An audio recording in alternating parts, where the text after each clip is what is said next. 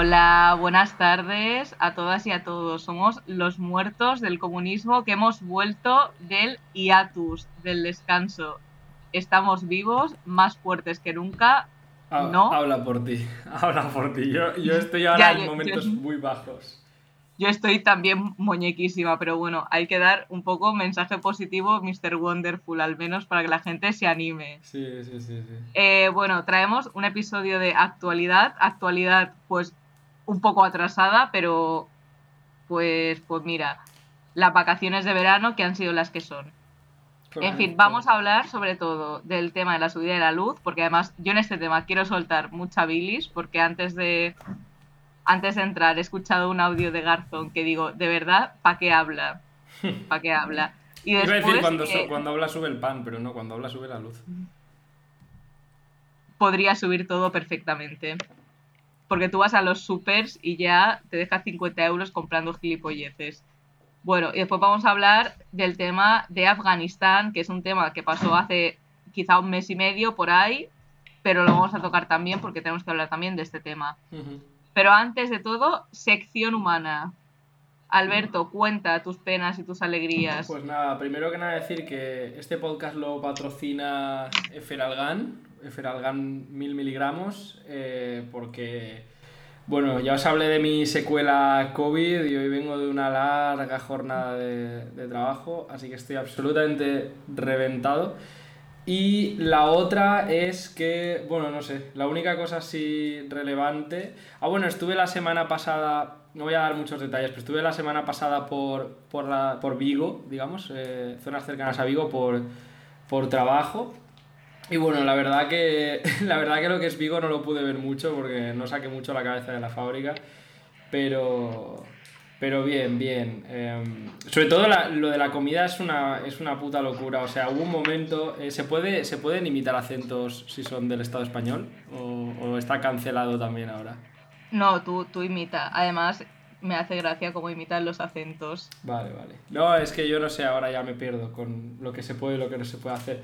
Pues eh, estamos en el estamos en un restaurante eh, para cenar, ¿no? Típico así con hórreos y toda la pesca, bastante bastante aseado. Y bueno, pues estamos viendo a ver qué nos entra en el presupuesto de, de lo que pagaba la empresa para, para lo que podíamos cenar, ¿no? Y, vemos así, pues ya habíamos probado todo lo, todo lo gallego que había de temporada. Yo me quedé con las ganas de probar la lamprea, que es que, más que nada porque parece salida de una pesadilla Lovecraftiana y, quería probar eso. Ya, si no sabes qué pinta tienen, búscalas en Google.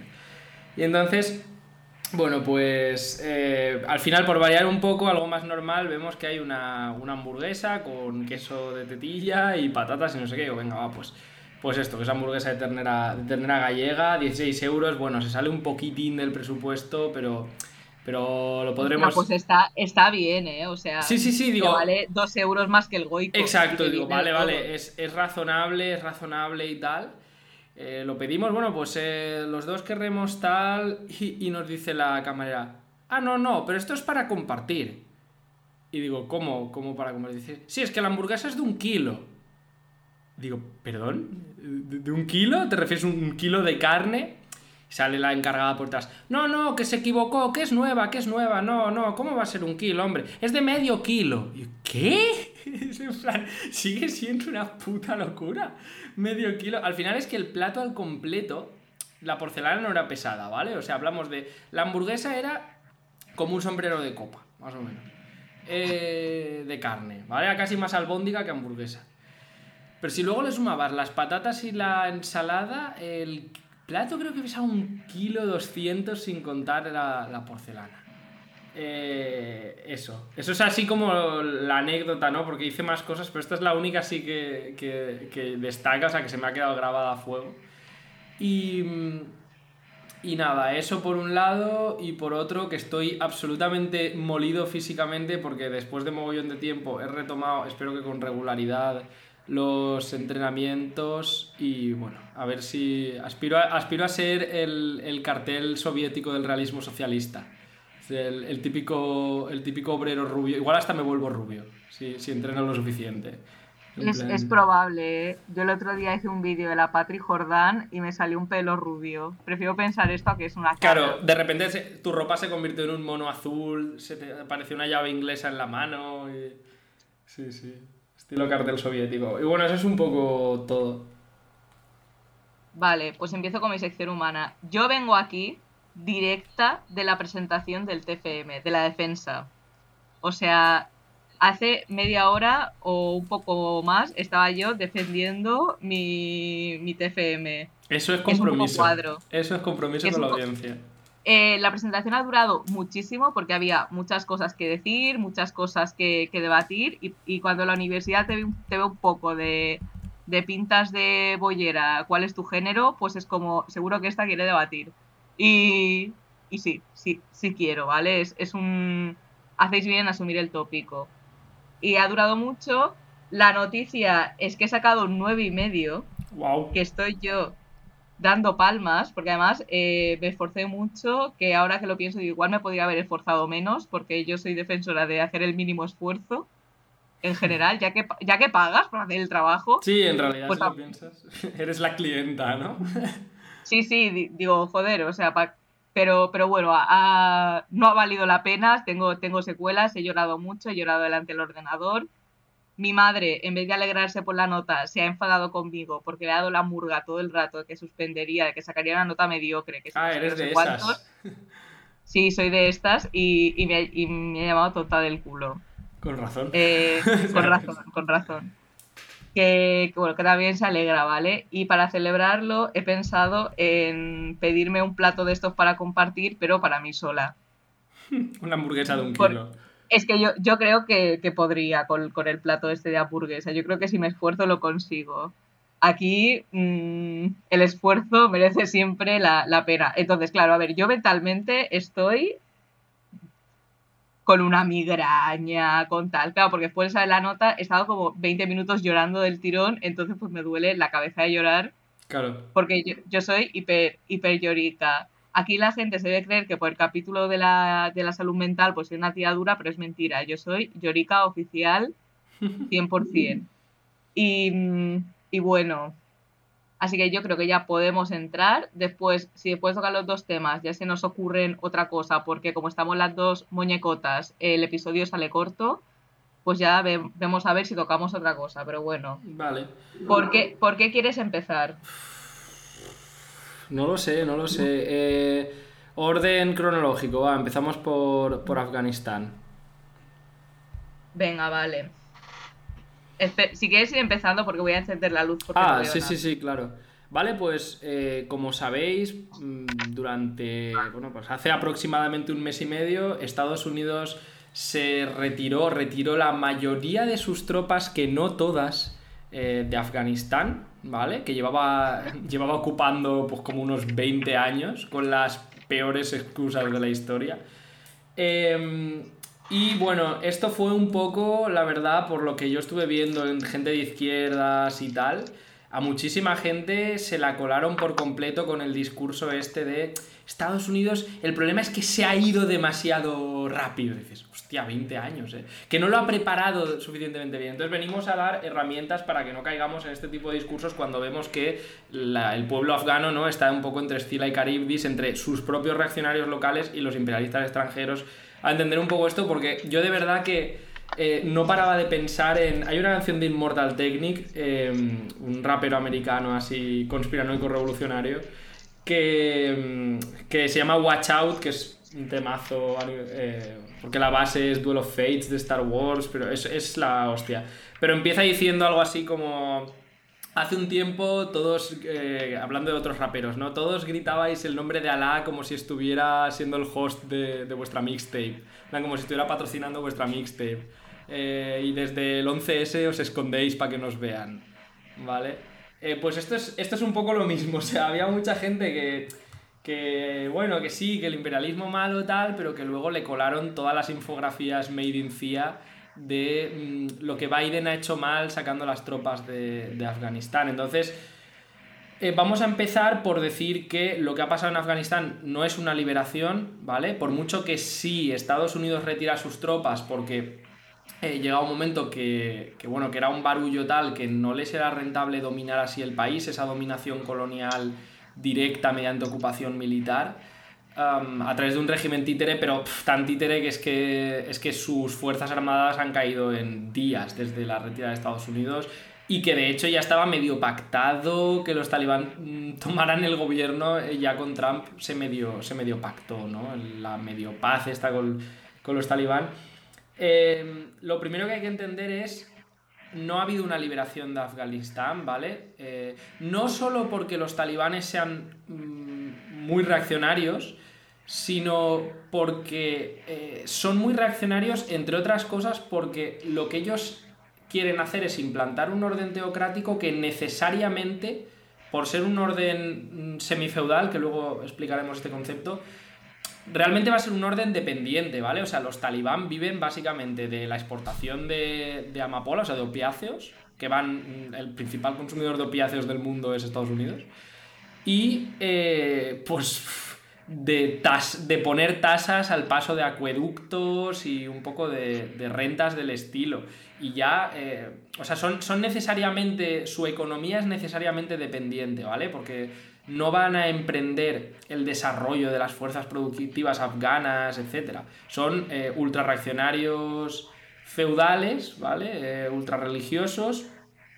en algunos sentidos parecidos a los fascistas de aquí, en otros sentidos no, porque no son más un sector un poco medieval pero eh, en todo caso necesariamente dependientes, ¿vale? necesariamente su modelo de gobierno va a ser dependiente y dependiente de Estados Unidos y de China, que son las dos potencias imperialistas un poco que, parten el, bacalao allí.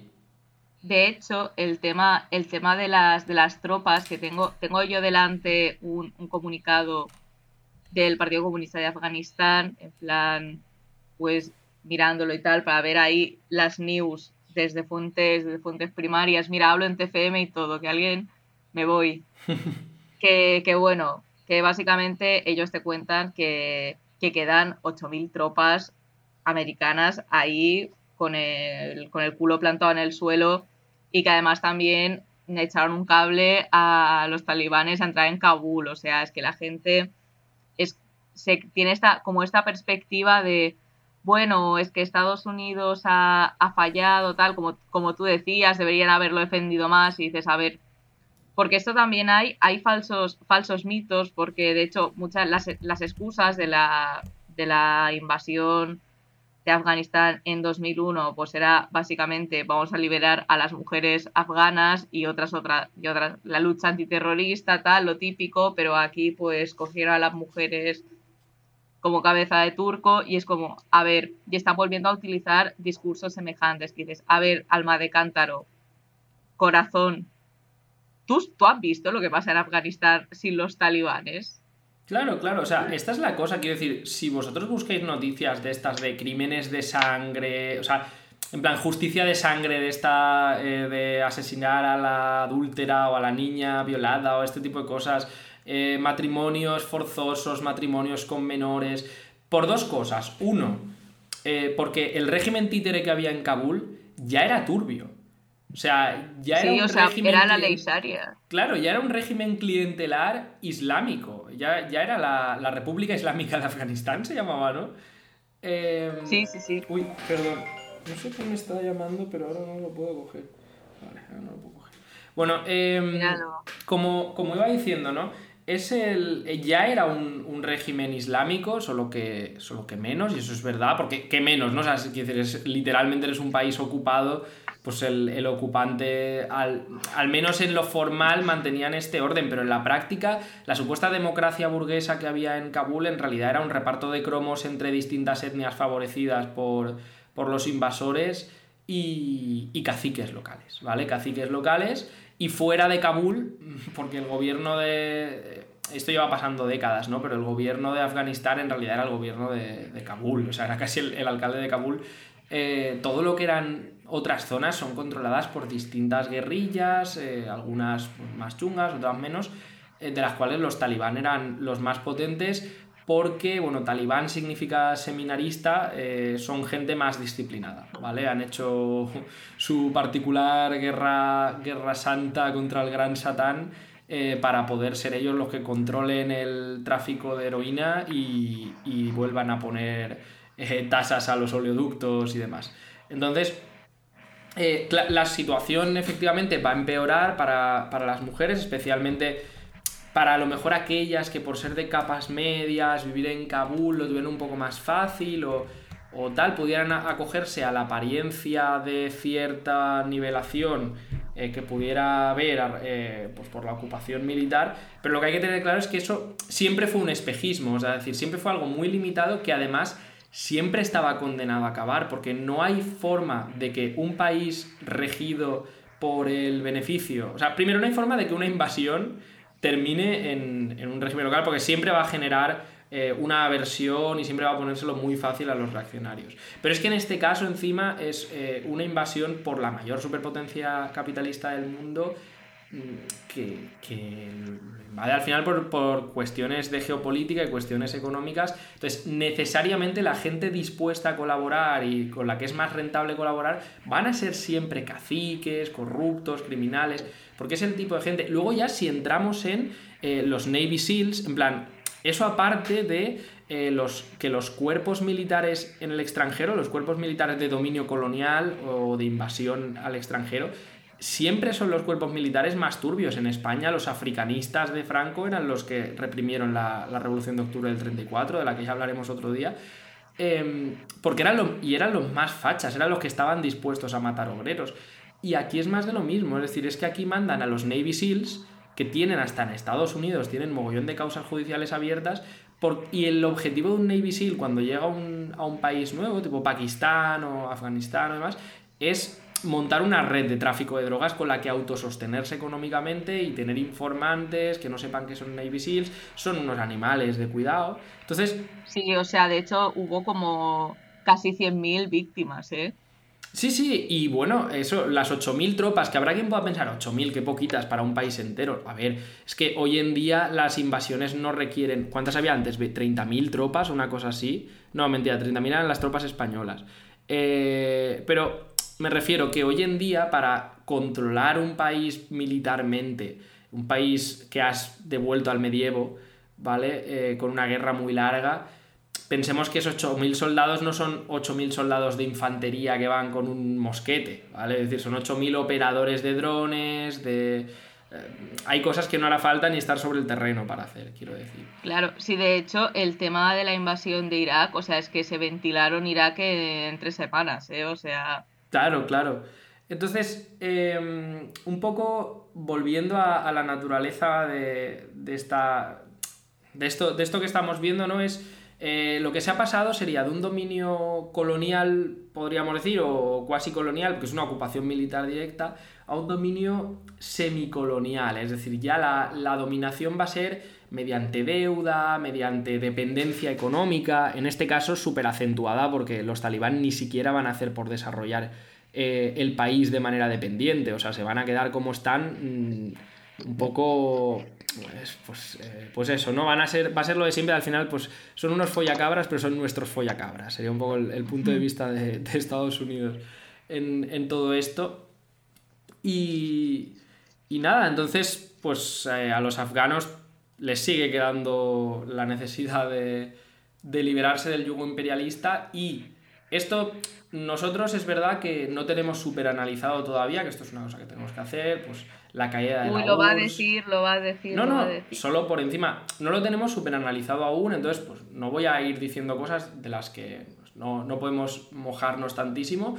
Ahora bien, sí que aviso a navegantes, lo de ir compartiendo no, qué, pena, porque el Afganistán socialista de los años 70, 80, esto era una maravilla, la foto de las chicas en minifalda en blanco y negro, varias Que no es, que no es ni de, Kabul, ¿no? La foto de las chicas en minifalda de Afganistán, em, si no me equivoco, es de cuando era el, era el, fumadero de opio de, Oriente Medio, es de cuando había un rey, ¿vale? En Afganistán. Eh, ya está, no. Era, eran pues, chicas de Kabul que de, antes del supuesto régimen socialista.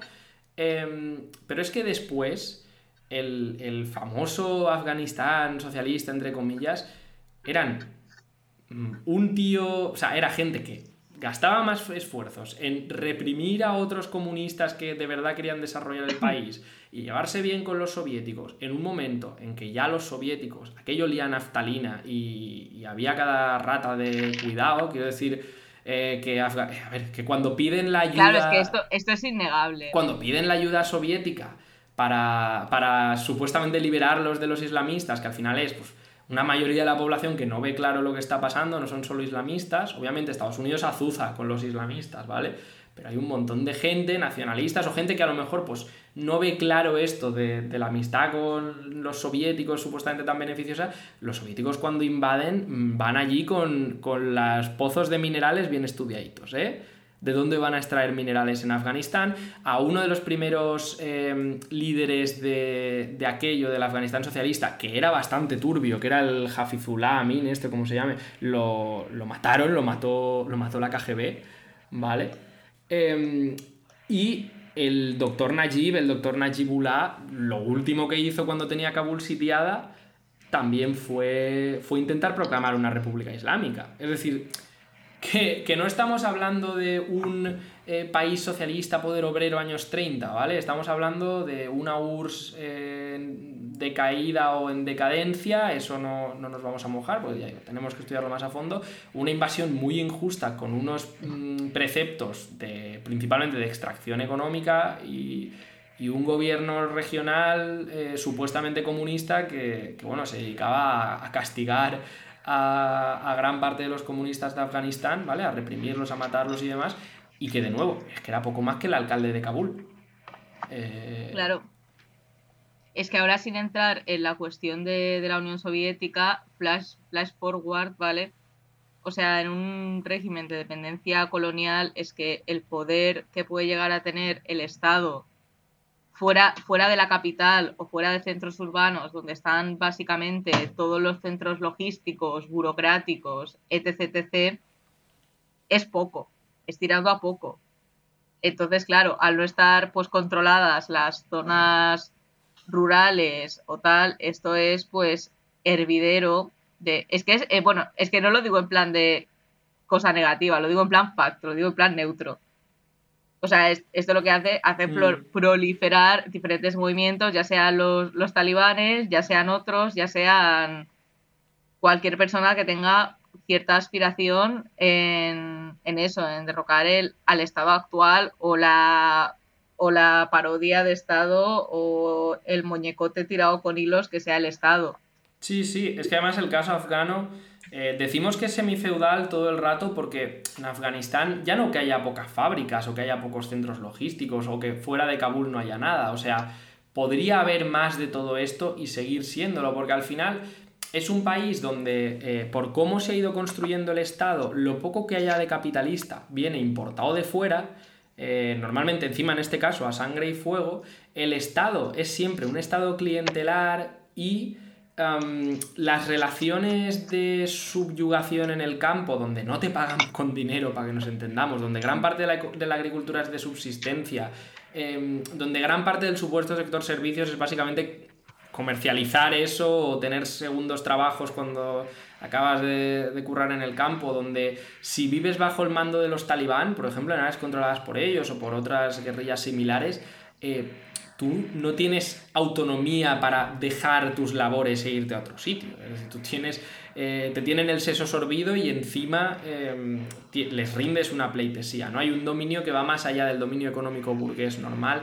Todo esto se transfiere a, todas las etapas de la vida. No es que tú eres labriego feudal de, 8, de 6 de la mañana a 8 de la tarde y luego por la noche ya, mm, si, vienes, si conduces un taxi en Kabul, pues ya eres semiproletario. No, no, es que es que todo esto está íntimamente ligado pues, a través de las redes familiares por las que se distribuye la poca renta que obtengan, eh, de dónde se obtiene la manutención fundamental, lo fácil que es volver atrás, es decir, vale, a lo mejor con la invasión de Afganistán te abrían un McDonald's en Kabul y ahora pues, vuelve a cerrar pues, porque, porque es que no, es, no existe esa malla de relaciones productivas capitalistas para absorberlo, ¿no? Entonces, pues, eh, yo si quieres terminamos ya con un poco, pues al final, eh, la receta es lo mismo, ¿no? Si, los talibanan... Es que quería, quería comentar una, cosa que era sobre para igual clarificar, no es que no hayas explicado poco claro, pero esto... Pues, di, di, di, adelante, adelante. pues, pues a ver, o sea, básicamente cuando el, las pocas relaciones capitalistas que haya se exportan de golpe con una invasión colonial, es que esta va a ser la forma, la forma endémica, vaya, porque en, en otros, en otros países, los países imperialistas, que el capitalismo se ha construido pues en base a los procesos de acumulación originaria con todo toda la movida que uno de ellos pues la, expropiación de tierras este éxodo campo ciudad tal claro esto esta relación no existe porque se trae desde fuera golpe y plumazo con un golpe militar Claro, claro, es literalmente te voy a abrir eh, una fábrica, un ferrocarril y una autovía porque quiero llevar los camiones. Muchas veces ni siquiera los va a llevar gente del lugar, los van a llevar operarios de otros países, que esto no es nada raro, a los que les voy a pagar una prima para que estén ahí.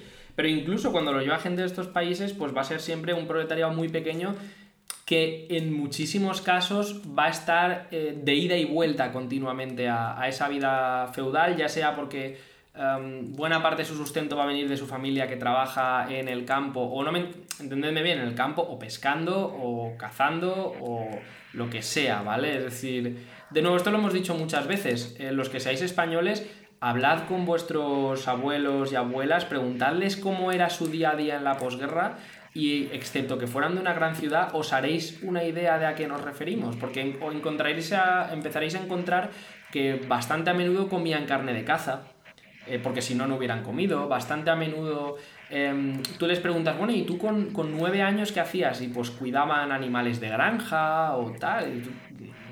incluso si le pagaban un jornal, aquello no, no valía para nada, ¿no?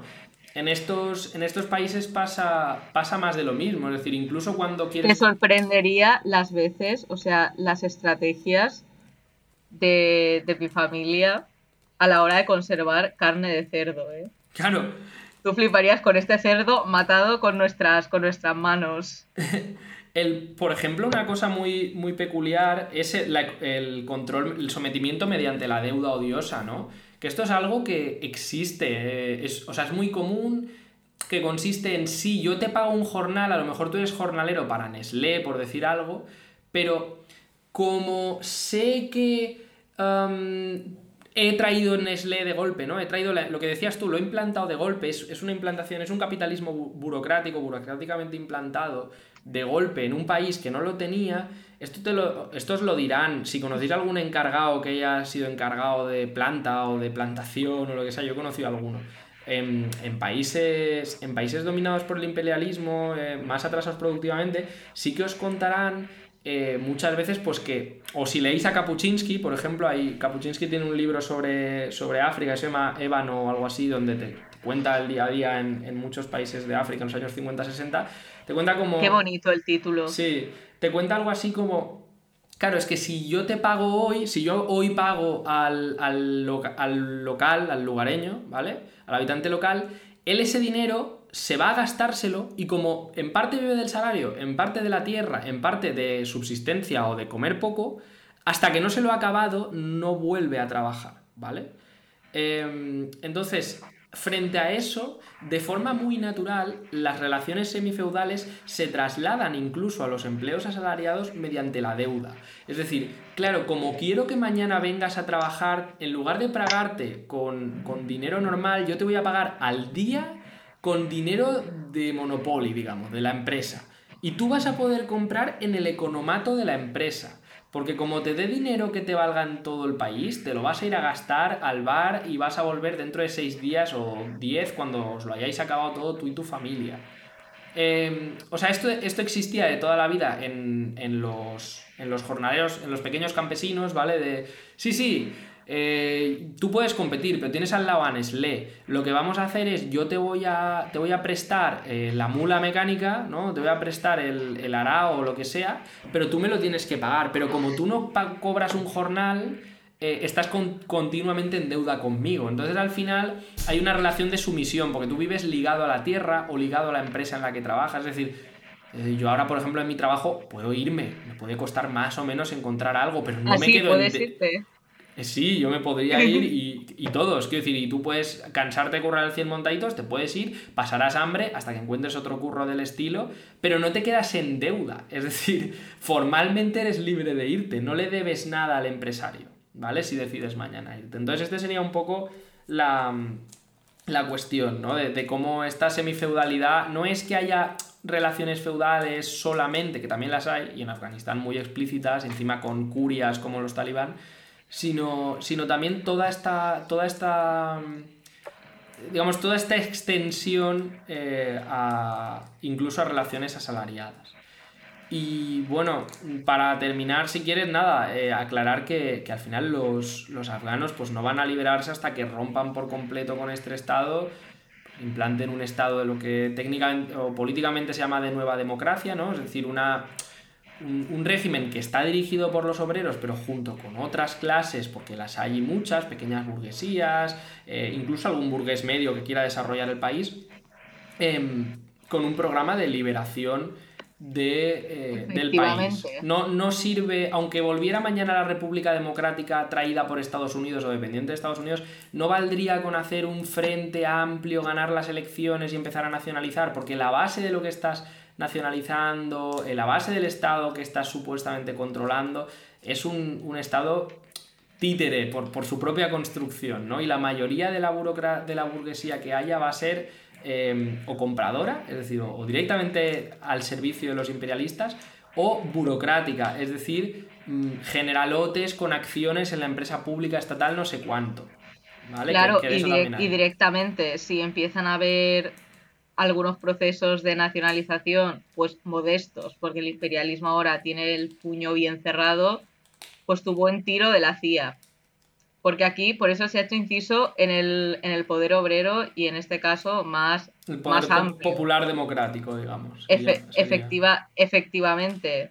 No, pero. Porque, claro. Sí, perdona, Porque es que no es. O sea, no es, no es una tontería. Si aparece el típico dirigente decir, vale, vamos a enfrentarnos, vamos a enfrentar con un apoyo quizá pues popular o pero, pero medio, o sea, porque el poder obrero es, es otra cosa, no es apoyo popular, pues esta persona te dura dos telediarios, o sea, para conseguir esta liberación nacional, pues tiene que ir acompañada para, por una lucha también de liberación nacional y lucha por el, por el socialismo, que esto es coletilla, pequeño, pequeño detalle, importante. y aunque dure, y aunque dure, por ejemplo, vamos a coger el caso venezolano para que se entienda bien. En el caso venezolano han aguantado el tirón, es decir, eh, no, los han derrocado. Pero ahí vemos un caso de programa de burguesía burocrática estatal. Es decir, hombre, es mejor que nada, ¿no? O sea, te da más libertades y lo que tú quieras, pero cualquier venezolano, eh, digamos, pues de izquierdas o tal, tiene un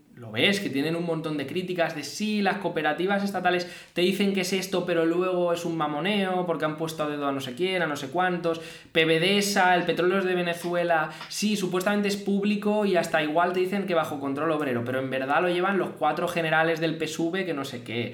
Sí, eh, las empresas estas socializadas se supone que son no sé qué, pero en realidad tienen una junta directiva. O sea, al final la cosa es, y encima eso es por necesidad muy burocrático, porque claro, cuando tú no llegas rompiendo con todo y estableciendo bases de poder radicales, democráticas, que hagan de cero el país desde abajo, o sea, hagan de cero el Estado desde abajo, te encuentras con que, mm, ¿qué herramientas tiene? ¿no? ¿Qué herramientas tiene el PSV de Chávez, ahora de Maduro, para Venezuela? Pues, joder, gente de la que se fíen. Es decir, vamos a, no, no pensando mal, ¿eh? gente de la que se fíen para hacerlo funcionar, porque el Estado, con toda la jurisprudencia acumulada, con todo el poder judicial acumulado, con todas las capas medias que lo integran, etc., eh, no te permite hacer según qué cosas. Tú no podrías nacionalizar y poner bajo control obrero de verdad, porque entonces, mm, primero que va a haber mil leyes que te, la, te lo impidan y mil estamentos institucionales que te bloqueen la actividad. Esto se ha visto en Venezuela.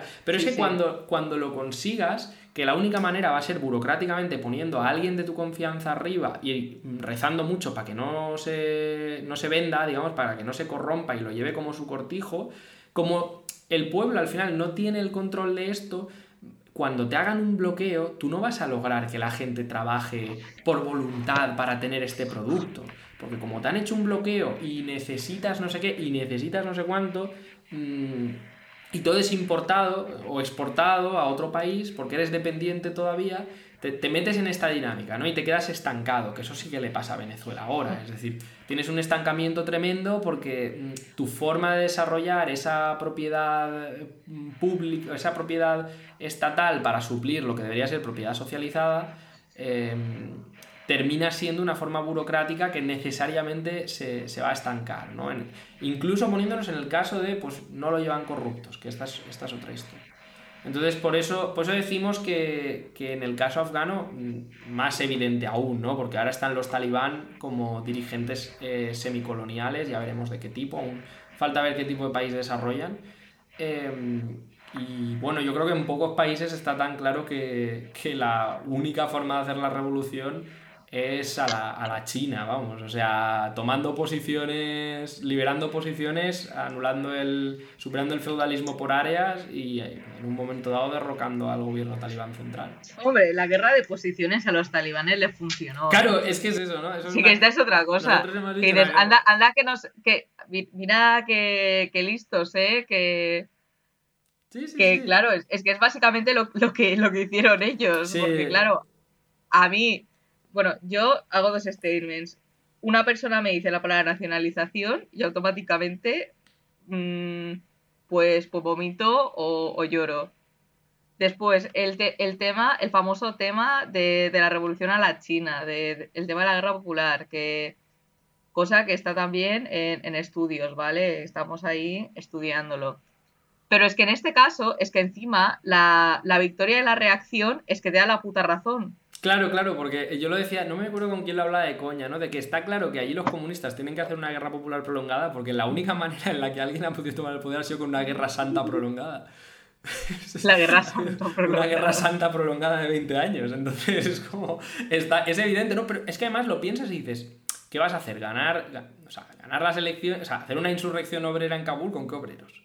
Quiero decir, te, vas. Si es que además, eh, en el caso de que tomaras Kabul y fueras otra vez el alcalde y fueras el alcalde revolucionario de Kabul, espérate, porque te quedan los alrededores bajo dominio feudal. ¿Sabes? O sea. sí, sí, a este pelearte con los talibanes. Claro, claro, y, y, sus 20.000 variantes, porque es que los talibanes son los conocidos porque tienen jerarquía, pero es que luego están los señores de la guerra. Que esta es otra. O sea, que, es que probablemente los talibanes no son una, una de las muchas eh, cabezas que tiene allí la, reacción feudal, ¿no? Entonces, pues nada, eh, no sé, yo creo que con esto la verdad que lo hemos cubierto bastante. Sí, sí, sí, sí, sí, porque además el, además el tema de la luz también va a tener lo suyo. Hmm. Y tampoco quiero que el episodio sea como súper largo porque uh, me tengo que ir al estaco a comprar boquillas. Sí, me, sabe mal. Yo tengo que hacerme un hervidito para cenar. aquí cada uno con sus necesidades de, de, ser humano. A ver, tema de la luz. Yo quiero empezar esto con, con, un, con insultos a Alberto Garzón, ¿vale? Yo, yo creo que es legítimo. Vale, podemos poner la canción esta de rata de dos patas, cucaracha inmunda. Sí, culebra, ponzoñosa, te odio y te detesto. A ver, hay, hay un, hay un símil que yo creo que define muy bien a Garzón, que esto se lo escuché a una conocida mía hablando de, de otra persona.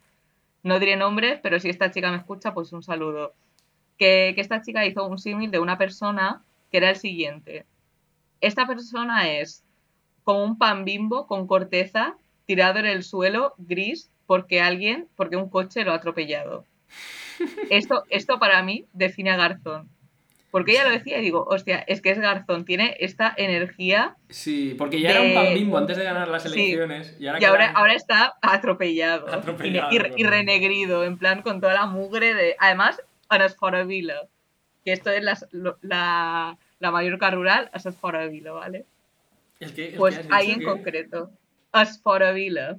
Ah, vale. El fuera de Vila. Vila la ciudad. Ah, las cuatro que hay en Palma. Sí, sí, sí, sí. No, yo. Entonces, esto es Garzón. Yo cagarme también en sus muertos porque eh, la factura de la luz literalmente me ha subido 80 euros. ¿A ti te ha llegado?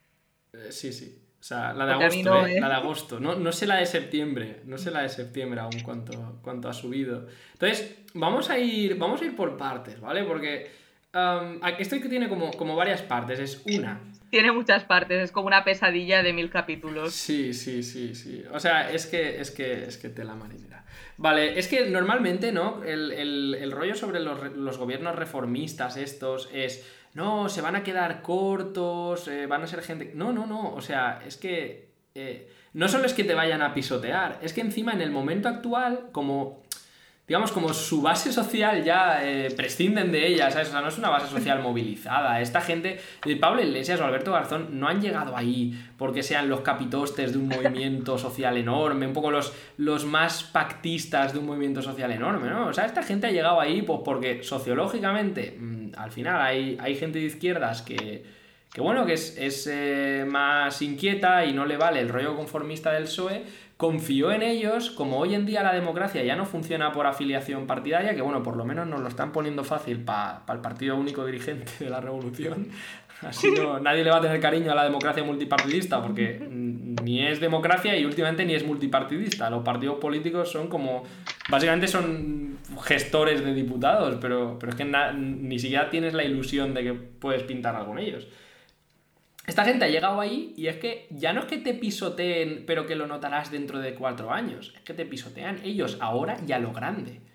No es rollo, no, no vamos a quitar esto que hizo el PP, te lo voy a aplicar. En plan, claro, al final, un gobierno de izquierdas en una democracia burguesa siempre, o sea, necesariamente, ¿no? Es, es quien representa a la oligarquía financiera en un país imperialista, digo. Siempre representa a la oligarquía financiera y, y esto es así porque el Estado está hecho para la oligarquía financiera y por tanto, incluso aunque no hicieran nada, es decir, incluso aunque solo hicieran alguna reforma tal, solo con el acumulado de los últimos años, al final, al repartirse los cargos y estar haciendo cumplir la ley, ya sabes que están haciendo cumplir la ley de la oligarquía financiera, porque llevan décadas fijándola, ¿no? Claro. Entonces, eh, pero es que en este caso, además, están haciendo cosas a peor, ¿no? Y entonces vamos a ir a, cómo se ha fijado el, el, precio de la luz, porque esto es, esto es espectacular Empezar esto, esto que es, esto que es más técnico, explícalo tú, porque yo te juro que lo he leído ya cuatro veces. A ver, voy a empezar. Aquí se me está engañando, pero no entiendo por qué me están engañando. no engañan, vampiro existen.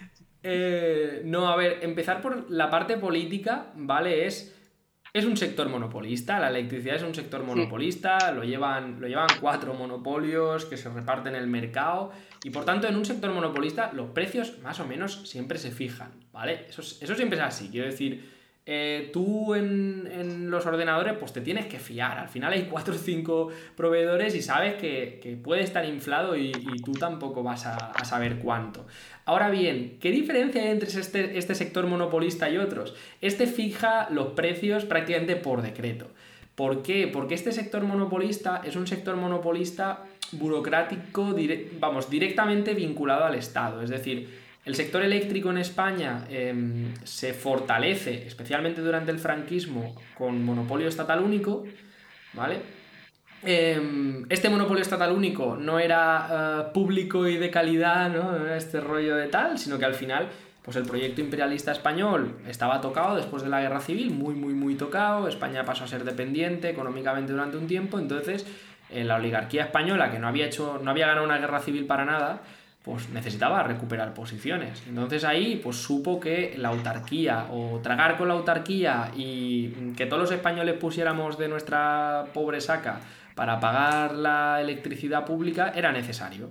¿Vale? Entonces se potencian mucho los monopolios estatales en distintas cosas, entre otras la electricidad. Que esto hunde sus raíces en, el primer primo de Rivera, ¿vale? Que ya fue un dictador desarrollista español. Pero bueno, sobre todo es con el franquismo con el que la, la red eléctrica se expande eh, y tal.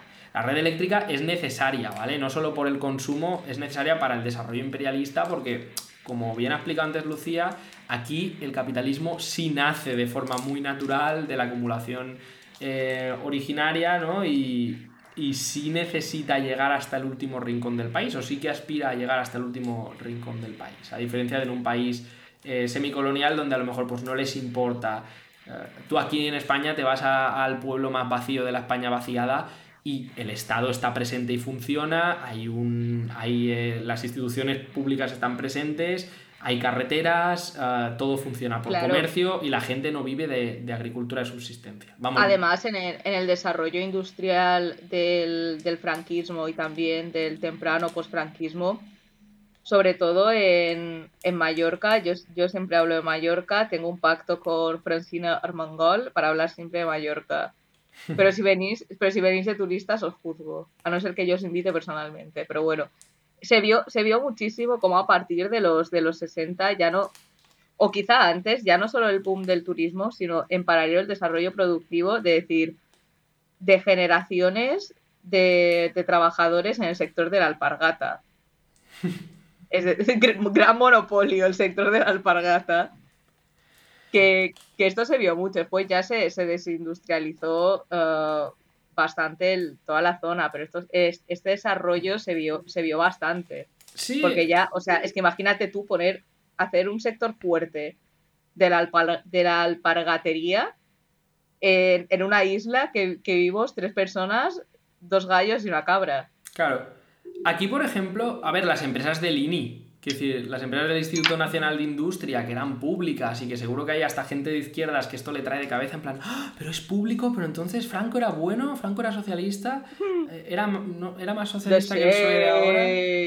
Eh, me refiero, seguro que hay gente a la que le trae, le trae de cabeza, al final el INI era, como digo, la propiedad estatal, el monopolio estatal es una herramienta más de la oligarquía financiera y en este caso era la que necesitaban en ese proyecto. Y los mismos que generaron esas empresas son los mismos que luego las privatizaron cuando dejaron de tal, o como bien has dicho, las cerraron porque lo que necesitaban era acumular capital eh, con mano de obra barata en España y cuando tuvieron la suficiente se fueron a buscar mano de obra más barata para hacer alpargatas.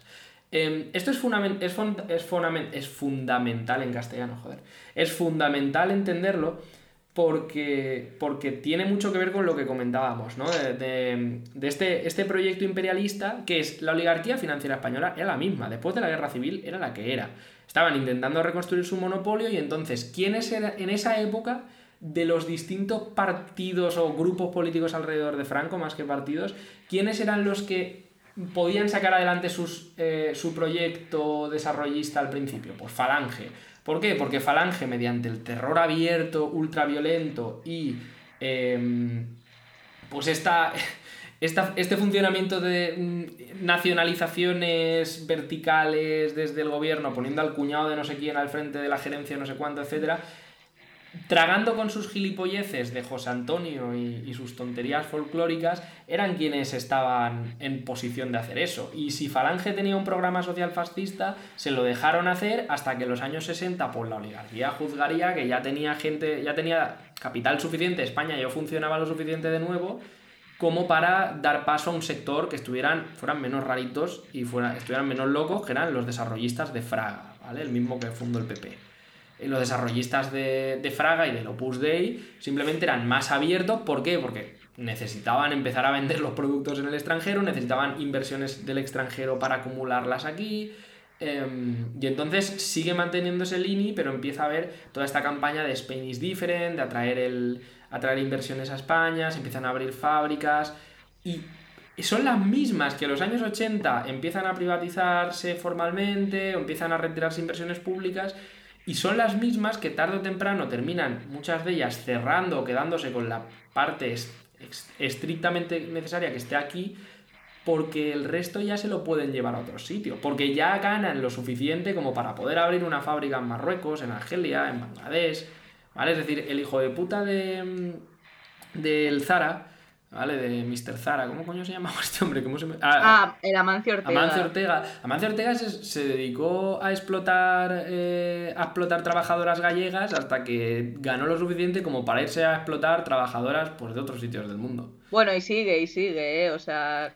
Sigue explotando en... Sí, ¿no? Y, y aquí explota a las comercializadoras y a lo que se fabrica aquí, que sí, ya sé que sea... se, se fabrica un textil en España. Tú, tú, escuchas testimonios, ya, ya aparte de la explotación fabrical, oyes testimonios de trabajadoras del Zara y son historias de terror, ¿eh? Sí, sí, sí, sí. Por eso, entonces, todo esto era para decir que eh, la, la, electricidad fija precios todavía porque es ah, un monopolio. Paréntesis, paréntesis. Que aunque se haya ido privatizando el sector, también tiene cierta vinculación con el Estado por todo el tema de colocación en puestos gestores a, personas o viceversa a personas que han sido parte del Estado español, que este es un clásico. Ah, no, Red Eléctrica de España, si no me equivoco, es pública y eh, yo recuerdo que de sus últimos presidentes, que era Jordi Sevilla, del PSOE ganaba, creo que era un millón al año de euros. Es decir, por, sí, también, tocarse los también me suena. Por tocarse los cojones. Me suena, me, corrígeme si me equivoco, que el consejero ahora de Endesa es el hijo de Aznar o algo así. Sí, Endesa la privatizó Aznar, entonces eh, ha metido a muchísimos amiguetes en el consejo de administración. Sí, que, ha puesto a su familia, sus primos, a sus cuñados, todo es familia Aznar ahí. Pero la cuestión es que al final el conglomerado eléctrico mm. es eh, un conglomerado, pues eso, privado-público, hay partes que son privadas pero muy reguladas por el Estado hay partes que son públicas, pero en la práctica la parte pública solo es la infraestructura necesaria. ¿Por qué? Porque es un monopolio, pero es un monopolio tan fundamental que pasa como con la red de carreteras del país.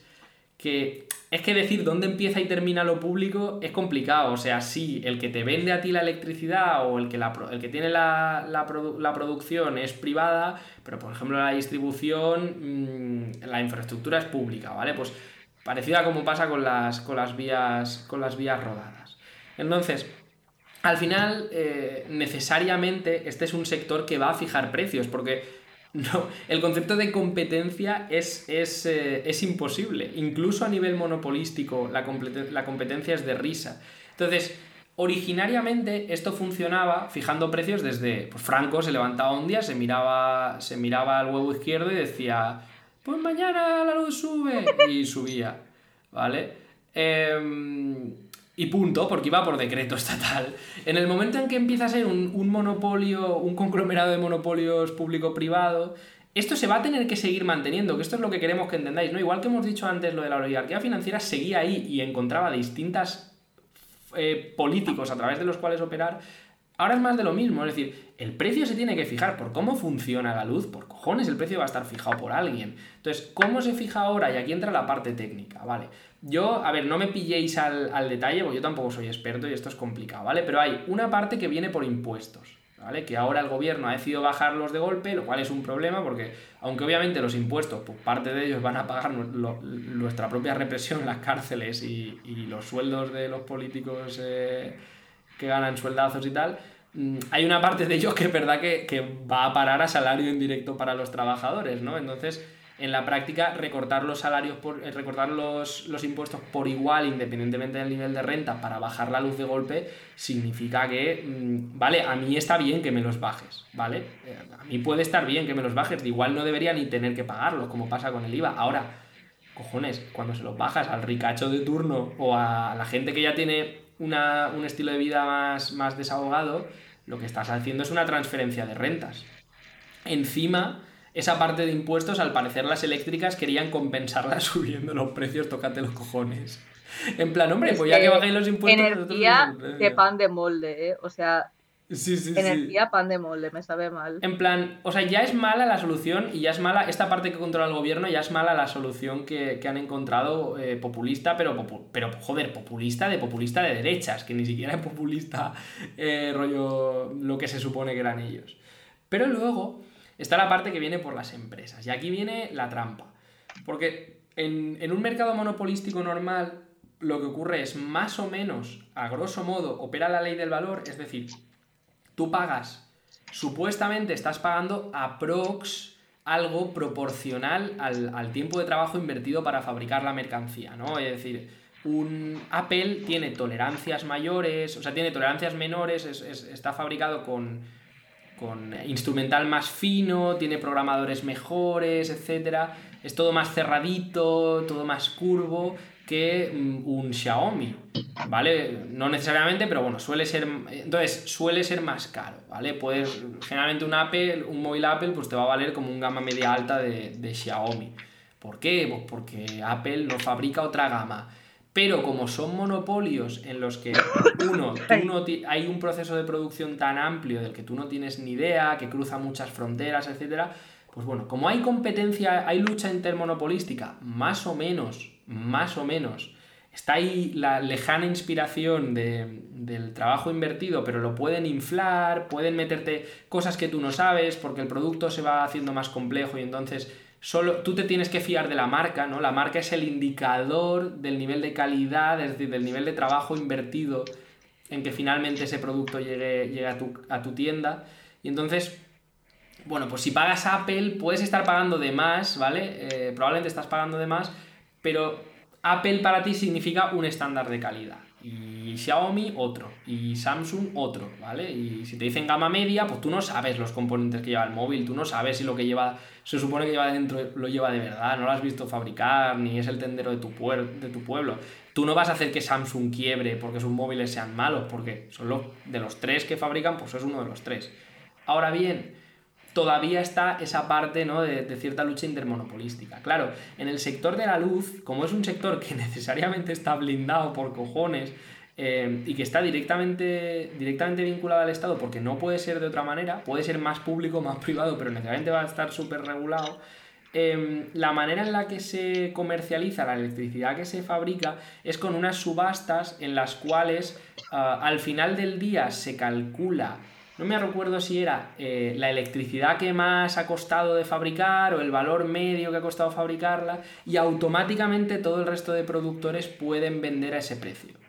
¿Vale? Entonces... Es que era, era complejo. Yo es que cuando leí dije... Sí, a ver, la, historia, la historia eh, en corto, ¿vale? Los detalles hay gente que, los conocerá mucho mejor que nosotros. Al final nosotros estamos para daros la parte política, ¿vale? La parte técnica um, ya, ya, la, ya la sabréis vosotros. Pero al final, la cuestión es.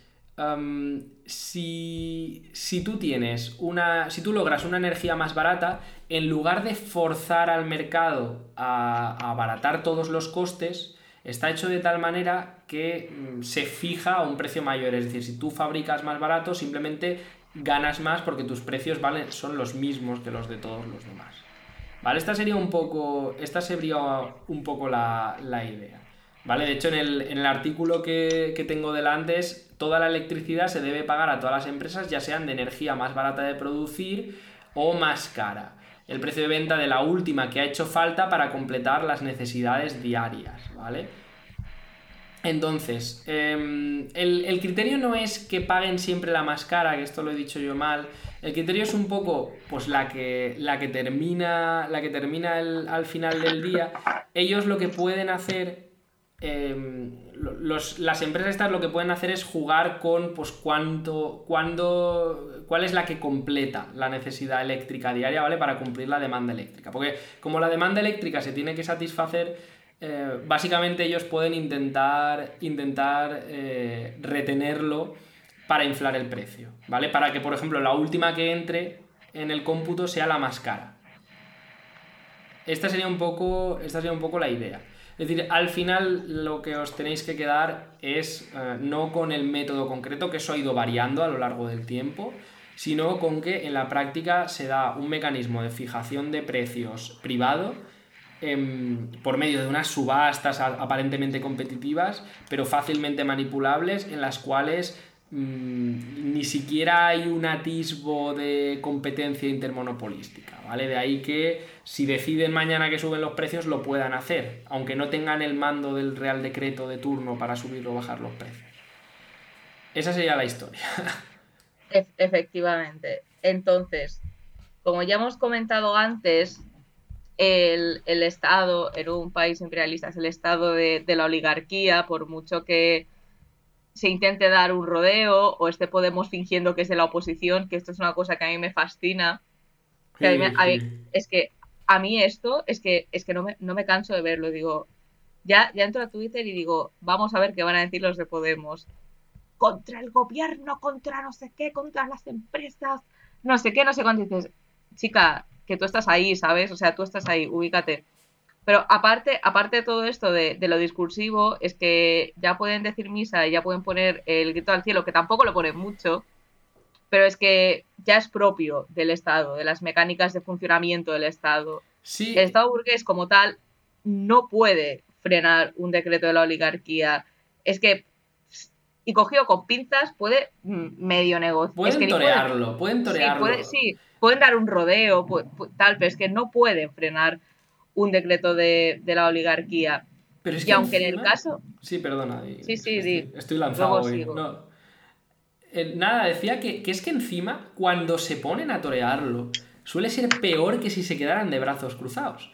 Porque ha llegado un momento que el sistema tiene ya tanta inercia, o sea, tiene, tiene tanto en juego, hay tanto capital acumulado, es tan, es tan poco rentable el sistema en su conjunto, no el sistema eléctrico, el sistema capitalista en su conjunto, está tan decadente y tan estancado ya, que es que cualquier cosa que el gobierno pueda hacer desde el posibilismo, es que es casi un clavo más en nuestro ataúd, porque es que, vale, es que tengo, tengo que hablar, es que a lo mejor vamos lo de a las horas, lo de las horas. Lo de las horas, es que tengo que hablar de las horas, es que esto es, es que yo, yo lo veo y digo, es que no haga, es que para eso no hagas nada. Porque ahí hay muchas, es que, bueno, primero la... Explica, un poco lo que es para que tenemos audiencia latinoamericana que a lo mejor no sabe. o sea, básicamente se dividen uh, el consumo, el precio del consumo en franjas horarias. Por ejemplo, tú a las... por la noche baja el precio, o sea, lo que consumas de electricidad por la noche, una hora loquísima, creo que eran 10.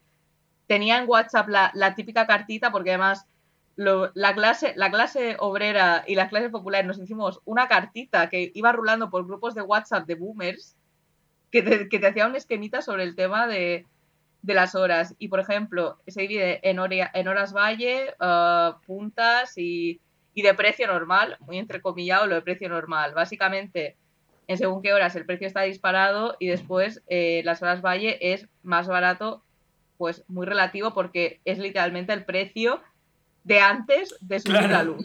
Claro, que, claro. que, dices, es que de verdad, ¿qué coño te pasa? ¿Qué te pasa? Es que además esto, esto es una burla, esto es una payasada, una farándula, una broma, un de todo. Es que me quedo sin adjetivos. Te podría recitar el diccionario, además yo parcialmente me he olvidado de hablar español porque ahora vivo en Mallorca y hablo siempre mallorquín. Pero te podría recitar todo el diccionario.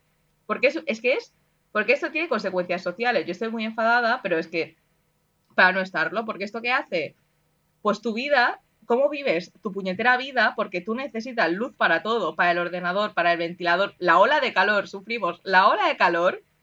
Que han provocado los. Y claro, tú tenías, tú tenías que poner el aire y claro, yo cogía a las 12, después de estar eh, al borde de la lipotimia, y ponía el aire acondicionado. Para que me para Es que era. era no, era barato, no era barato. antes de que subieran el precio de la luz. Y además, yo en mi caso, que dices que yo no, yo no soy. O sea, yo soy capa media así, pues semi acomodada, rollo que puedo tener aire acondicionado y puedo vivir más o menos holgadamente pero es que la gente que no, la gente que no, es que es que es una locura, es una bestialidad. Y también por todo el tema del trabajo reproductivo. Porque no podemos olvidarnos que según el INE, Instituto Nacional de Estadística, el, el trabajo reproductivo recae mayoritariamente en las manos de las mujeres y también el cuidado de los hijos, entendiendo como término global. ¿Qué pasa? Que, está la señora con los críos que ensucian, porque los niños ensucian, yo, yo no tengo, yo no, yo no sé, pero yo veo, yo veo los niños en general y se ensucian con solo mirarlos, porque se revuelcan por todos, si tienes ya varios hijos, ya ni te cuento, y tienes que poner, para que no te cueste un ojo a la cara, tienes que planear cuándo pones la lavadora. En fin de semana. Es decir, tú cuándo tienes ocio.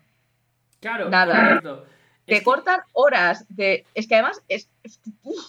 porque dices, vale, hay una cosa que se llama... Eh, porque, a ver, el tema de los trabajos reproductivos es básicamente cómo se mantiene, junto con el ocio, la reposición de la fuerza de trabajo. Entonces, esto te lo desbarata. Ni siquiera puedes, eh, ni siquiera mandas tú en tu hambre. Es que es triste. Correcto. Es que eso es, efectivamente, ni siquiera mandas tú en tu hambre. Es que yo estaba pensando, digo, a ver, si esto es la típica cosa que al final, como los políticos burgueses, eh, incluyo a Alberto Garzón, em, los políticos que gestionan el Estado burgués, ¿no? Necesariamente el, Estado burgués tiene esta red de, esta red, esta cama elástica tan cómoda. Em, en, la que, en la que se vive muy bien, ¿vale? En la que menos de, menos de 2.000 pavos es muy difícil que cobre. Es decir, menos de 2.000 pavos con muchas comiditas cubiertas, con un ritmo de trabajo muy tranquilo, que si un día te lo tienes que coger para ir a no sé dónde, no pasa nada, etc. Claro, Alberto Garzón habrá hecho el plan y habrá dicho, uff, hemos salvado los muebles, ahora por lo menos podrán poner la lavadora, peor hubiera sido sin mí, el PSOE quería hacerlo de golpe. Y dices, bueno, es que justamente tu papel social por, para la oligarquía es ese, ¿no? O sea, la oligarquía te permite estar ahí porque tú encuentras el encaje que nos constriñe todavía más. de una manera todavía más fina porque el PSOE pues, ya tiene un nivel de, desconexión eh, con, con, la clase trabajadora, a lo mejor un poquito más crítica, que directamente, si fuera por ellos, iban mucho más frontalmente y esto hubiera supuesto un problema de político, de protestas y demás. Entonces, justamente para eso está ahí, para eso dejan estar ahí Alberto Garzón, ¿no? Porque saben que si está ahí, en el fondo lo que, le está, lo que está haciendo es asesorar, IU lo que está haciendo es asesorar a la oligarquía sobre cómo explotarnos de forma que nos suban la temperatura un poquito y no estallemos. Pero es que en este caso, eh, la tendencia general que está llevando el capitalismo es para exprimirnos cada vez más, porque cada vez están más estancados, es militarizar nuestro estilo de vida. Es que ya no es militarizar en el sentido que decía Violeta, ¿no? De los policías con el, con el traje de astronauta. No, es que, es que todos los aspectos de tu vida. Es que ahora, yo por ejemplo, ¿vale? Pongamos. yo llego a casa de, de, currar a las 7. Yo mañana a las 7 de la mañana me tengo que levantar para para ir a currar. Ah, dime tú cuándo pongo yo la lavadora en el tramo valle, ¿vale? Me tengo que esperar al fin de semana, pero eso significa que yo tengo que estar por aquí, por casa. O me la tengo que programar, pero yo tengo que tener la oreja puesta para volver. La limpieza de la casa, ¿vale? Como no puedes limpiarla tú, eh, aprovechan, meten estas cosas porque saben que, vale, te vas a gastar el dinero en un robot aspirador. Y entonces ya me he comprado el puto robot aspirador, que les da dinero a ellos y que encima me espía, minan más metadatos míos y así pueden todavía saber qué más venderme por la parte de la logística. Con lo cual le dan salida a un producto que seguramente no hubiera comprado si hubiera tenido menos horas de trabajo al día y no hubiera tenido la mierda de, de las horas valle estas, o para no tener que comerme toda la limpieza de la casa el fin de semana. lo va haciendo la aspiradora, yo me tengo que adaptar a ella, ¿no? Tengo que subir las sillas a las mesas mm, y tengo que dejarle la casa libre para que me la limpie bien porque si no ya no le cunde y ya tengo que pasar claro porque la, rumba con la, con la rumba también tienes que trabajar. Claro porque la rumba que tú te tienes que comprar porque no ganas el dinero como para comprar que no camina la rumba no tiene eh, patitas yo no tengo ni la rumba yo tengo la de Xiaomi que va a hostias. La Xiaomi mm, hace un mapa al final pero va, va a hostia limpia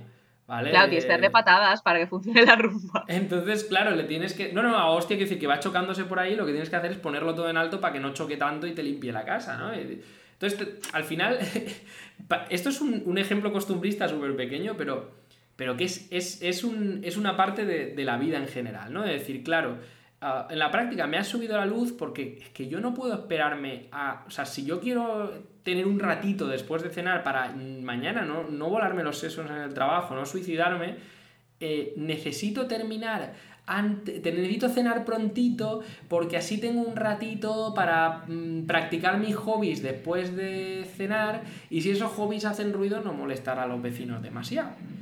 Em, también te lo ponen más difícil para hacer política, por supuesto, porque por ejemplo, pues, grabar este capítulo del podcast nos ha costado Dios y ayuda, porque a poco que todos nos han pasado cosas, em, si encima tienes que estar pendiente de, todo. Encima las cosas que han pasado ha sido la limpieza, ¿eh?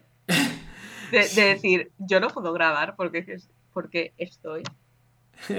Y es que me come la mierda. y además mi madre gritando de fondo, ¡Sucia! ¡Asquerosa! Voy a decirle a tu organización que eres una vaga, que me explota.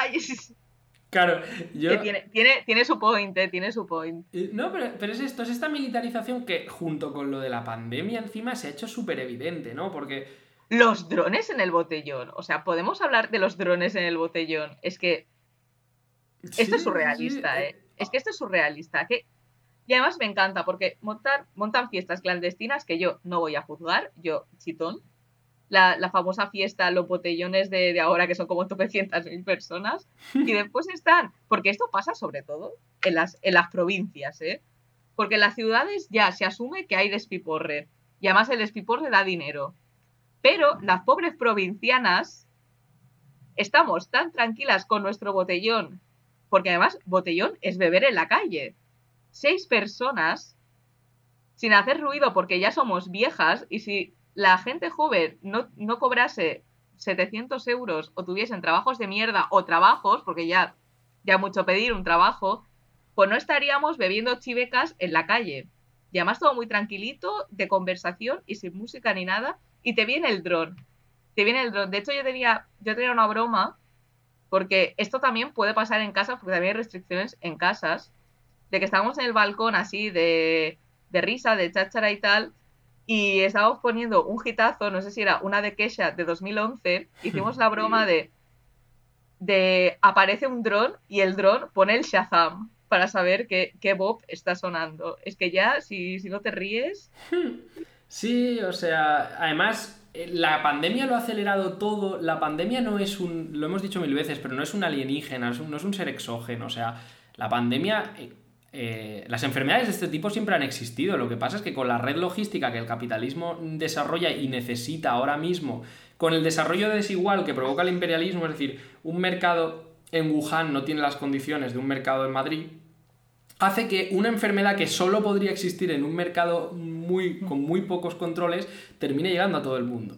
¿Vale? Termina llegando a todo el mundo en semanas. Porque es como funciona el capitalismo. Porque, joder, eh, es que yo no llevo ni dos meses en la misma empresa y a mí ya me han mandado una semana a la otra punta de, a la otra punta de España, ¿no? Y, cuánto tardarán en mandarme a Polonia o a donde sea. Entonces, es que claro. Eh, entonces, ya digo, la pandemia es, al final es una cosa que iba a pasar. Es como la peste con el mercantilismo, ¿no? Que, tenía que ocurrir. O sea, las ratas tenían que viajar en los galeones, porque al final tenía que haber galeones. Queda, poco tiempo. Sí. Y me gustaría dar clausura al tema de la luz, porque también otra de las medidas, que esta ya es también muy trambólica, que era esta de las nacionalizaciones parciales. A cuenta, cuenta, porque esto ya sí que no, no me he enterado yo de es esto. Es decir, la he, la he, leído por encima, pero, pero había ah, un... sí, sí, sí, era la nacionalización esta a mil años vista. Sí, la, la nacionalización esta, rollo Energía Plan 2050 de Pedro Sánchez, Qué vergüenza. Que los pormenores no me lo sé, pero de hecho tenemos un artículo en nuestra página web sobre el tema del precio de la luz que lo recomiendo mucho. Que, lo hizo, pues que lo hizo una persona que, no somos nosotros. Y menos mal, porque tengo que explicar yo la fijación de los precios. Y, me tiró dos años, me tiró otro TFM haciendo esto. Que, bueno, que era, que era así, una especie de nacionalizaciones así, muy a largo plazo, pero no es que fuese a largo plazo, porque aquí dice que, vamos a hacer esto. Pero la, autora del artículo hizo, hizo, hizo sumas y tal, hizo matemáticas, uh, God bless her, y, y, era como 39 años vista por las concesiones. Sí, funciona como las autopistas. Funciona como las autopistas. sí, sí, sí la lógica es, las autopistas, ¿vale? Las autovías de pago, las vías rodadas de pago, eh, se fabrican con una concesión privada y entonces el Estado le cede la explotación a, esa, empresa que, la mantiene durante 20 años y cuando pasan por 20 años te la quedas. Esa es la teoría. ¿Qué pasa muchas veces con las autopistas en la práctica? Que cuando vencen los 20 años, el gobierno te dice, ay, es que ahora está muy vieja, no la podemos mantener, la mantenemos privada y ponemos peajes que son incluso más altos, ¿vale? Pues la idea que tenía mm, Podemos y parte del PSOE era básicamente esto mismo, era rollo, vamos a crear una empresa pública de electricidad que al principio van a ser cuatro gatos y que va a ir formándose a base de concesiones. Es decir, cuando termine la concesión de electricidad a Endesa o a eh, distribuidora eh, eléctrica de Matalascañas de no sé dónde, venga, eh, nacionalizada, así muy poco a poco, es el cálculo salía que, claro, como las concesiones de electricidad no son para cuatro días, son como las autopistas, son de muchos años, sería de 40 años vista. O sea, terminaría de nacionalizar dentro de 40 años. Que, que es en plan. Que esta, que esta es otra. Que el gobierno va a haber cambiado cuántas veces en, en 40 años? 10 veces. Si todo va a, tal, va a haber 10 gobiernos entre medias y sabemos que mínimo la mitad van a ser de derechas, que no, no van a tener por qué respetar esta misma política. Efectivamente que a mí todo esto me lleva a cierto a también sectores de izquierda que también estaban con lo de Afganistán bueno no, los mismos vale pero digo sectores pues ahí generalista que es el tema de la nacionalización de las eléctricas nos va a solucionar la vida y es como chica de aquí a que llegue, si llega, tú ya serás anciana, estarás con nietos. Y, cuando llegue te lo va a fijar Vox. Sí. El precio. Y si vives en una ciudad, igual ni eso, porque la contaminación es muy alta y te mueres a los 60 años. Pero si es en plan, si es que solo hay que ver, vamos a ver, para que sea y, vaya por delante, vaya por delante que a mí, pues yo qué sé, que la empresa municipal de agua sea pública, me parece bien porque generalmente es más fácil que los precios bajen, porque generalmente es más fácil hacerle presión al Estado directamente que a la gente que, a la que el Estado representa, que es la oligarquía, ¿vale? Eso vaya por delante. Lo que pasa es que no va a ser, no, mañana el Estado le planta cara a las eléctricas porque sí, ¿vale? Porque sí, por, no perder las elecciones o algo así, lo nacionaliza y encima te baja los precios. Porque entonces lo que tendría es una crisis de tres pares de cojones eh, a nivel económico. ¿Vale? Porque le saldrían todas las primas de riesgo, se le dispararían. Toda la confianza de los partners europeos se iría a tomar por culo porque es un gobierno que hace nacionalizaciones. Y, es en plan que empieza la escalada. O sea, nos creemos que PSOE, Unidas Podemos o el partido reformista que sea que entra aceptando las reglas de juego, que rebaja el discurso lo suficiente como para que los monopolios de los medios de comunicación le dejen ganar las elecciones, um, y que tiene cuatro años para hacer sus políticas con arreglo a toda la jurisprudencia anterior, eh, va a sacarse de la manga políticas que en el marco de la Unión Europea no son legales y que si no estuviéramos en la Unión Europea el capitalismo español sí va a tomar por culo porque la Unión Europea es el matrimonio de conveniencia de la oligarquía española. Es decir, es que, es que no tiene... No tiene pies ni cabeza. Y dices, claro, en, un mundo ideal, dices, ya, pero es que en un mundo ideal prefiero el socialismo y la dictadura del proletariado. es, que esto, es que esto es esto. Puestos a soñar. Eh, ya, mensaje a, los comunistas y las comunistas que nos, que estén escuchando. Mira, yo uso como el, el genio gramatical, un poco como, como a mí me sale, ¿eh? que, esto. ¿Cuántos, ¿Cuántos géneros gramaticales quieres? Eh, todos. que vas, básicamente, o sea, no hay, no hay que caer el, el discurso este rebajado de pedirle peras al olmo. Porque esta gente, en el punto del capitalismo en el que estamos ahora, no te va a dar ni media ni una onza. Aquí los comunistas no pedimos las cosas, aquí nos organizamos para tomarlas.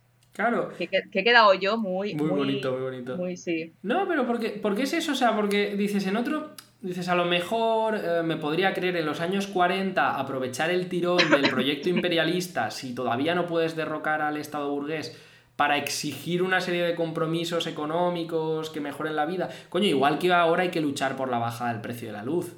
Ahora hay que luchar por ello y hay que manifestarse por ello hasta que lo bajen un poquito. Al final siempre se pierden derechos, pero siempre puedes retener un poquito, siempre tienes un margen de negociación. Lo que tratamos de decir es, ojo con el discursito este de nacionalicemos las eléctricas, porque a mí no me parece mal em, a nivel pedagógico que gente que está muy lejos de tal se les diga, bueno, pues esto, si esto fuera eh, de todos, funcionaría mejor. Pero, ¿qué problema hay con el discurso de la nacionalización? Que la gente no es tonta, que la gente sabe que público no significa de todos, público significa del Estado, y el Estado significa de los políticos, y de los políticos significa de los ricos.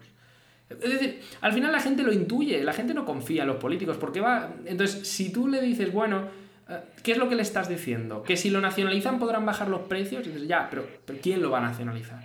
Vamos a hacerle presión al PSOE Unidas Podemos, vale, hombre, si desatamos una presión tal que quieren bajar el precio y al final entran en confrontación abierta con todo el mundo, eso habría que verlo. Yo sinceramente creo que antes sacan los tanques a la calle, te lo juro, creo que antes sacan los tanques a la calle que toleran, el, que ceden ante una presión tan grande como para que les salga a cuenta saltarse las políticas europeas, saltarse todas las previsiones de, riesgo económico, perder toda la fiabilidad ante los mercados internacionales, porque esto es el capitalismo, o lo tomas o lo dejas. Efectivamente. Y yo, como, como cosa final, a mí me gustaría hacer una porra. Si creéis, me juego una cena a que en un futuro Garzón termina de consejero de alguna eléctrica. No creo, yo no lo creo, yo no lo creo. Yo no, yo, no, no, lo creo. Creo que Garzón es un triste. Eh, yo iba a traer otra porra. Eh, a ver. Mi porra es sobre Yolanda Díaz, eh, que no, tiene mucho que ver en esta jugada, pero la traigo igual. No, pero siempre, siempre está bien. Ah, sí que tiene que ver, mentira. Súper inciso rápido para rajarte Yolanda Díaz. Que esta señora tuvo, es que de verdad, Yolanda Díaz, otro, otro circo, porque bueno, es que además encima es que ni siquiera son agradables a nivel de carisma. Es que encima... No, son unos grises, son unos grises de cojones. Pues, pues empezó a hablar con todo el tema de, Matria y tal, y de hecho ella te justificó que las horas Valle y tal eran feministas, y yo, pero ¿qué feminista? Fueron a la lavadora las dos. Claro, que hay más feminista. No dormir es feminista. Que hay más feminista que. Claro, exacto, es liberador, es liberador. Es que el. Em, de Yolanda Díaz, yo lo que iba a decir es: mi porra es Yo creo, de verdad, por perfil, por tipo de discurso, por amistades, que Yolanda Díaz la veremos, no sé si la legislatura que viene, no creo. Dentro de dos legislaturas, algo así, yo sí que me la imagino como eh, candidata independiente por el PSOE. Es una cosa que lanzo, pero creo que da el perfil. Da el perfil. Es verdad, da el perfil, da el perfil. O sea, porque no tiene nada de discurso. Ya ya dijo que era una, social, una socialdemócrata de las de Europa, de las de la Unión Europea, que su mejor amiga en el gobierno es, ah, no me acuerdo de su nombre, pero la de Hacienda, esta que es súper super de derecha, el halcón de los bancos en el gobierno. Em, y, es que todos sus comentarios son cosas buenas sobre lo bien que se lleva con la patronal. Esa mujer además tiene una obsesión con esto. Es que buscad Yolanda Díaz Patronal y veréis que hay como 800 declaraciones de lo bien, de lo mucho que, ha escrito el prólogo del manifiesto comunista. ¿eh? Una pena que no nos dé tiempo a comentarlo porque yo lo he leído y es beso de chef. Igual para el próximo de actualidad sí que lo comento. Haz una cosa, haz una cosa, que así estrenamos formato. Ya que ahora nos vemos menos, o sea, podemos quedar menos y tal, vamos a estrenar un formato de, ¿qué te parece? De micro micro, relatos, en plan, te grabas tú un día comentándolo tú sola 15 minutitos y, se sube eso, como... Ah, mira, 20, 15 minutos de yo hablando sola, interesantísimo. Bueno, esto lo dejamos para las audiencias. Quien quiera 15 minutos de, de yo hablando cosas que prometo en los capítulos que quiero comentar y nunca comento, pues ahí claro, está. Claro, así vamos haciendo esto. Pues nada, eh, ya con esto y un bizcocho, pues nos vemos. Venga. un abrazo. Adiós. un abrazo, es que ya estamos en el. Sí, estamos reventados.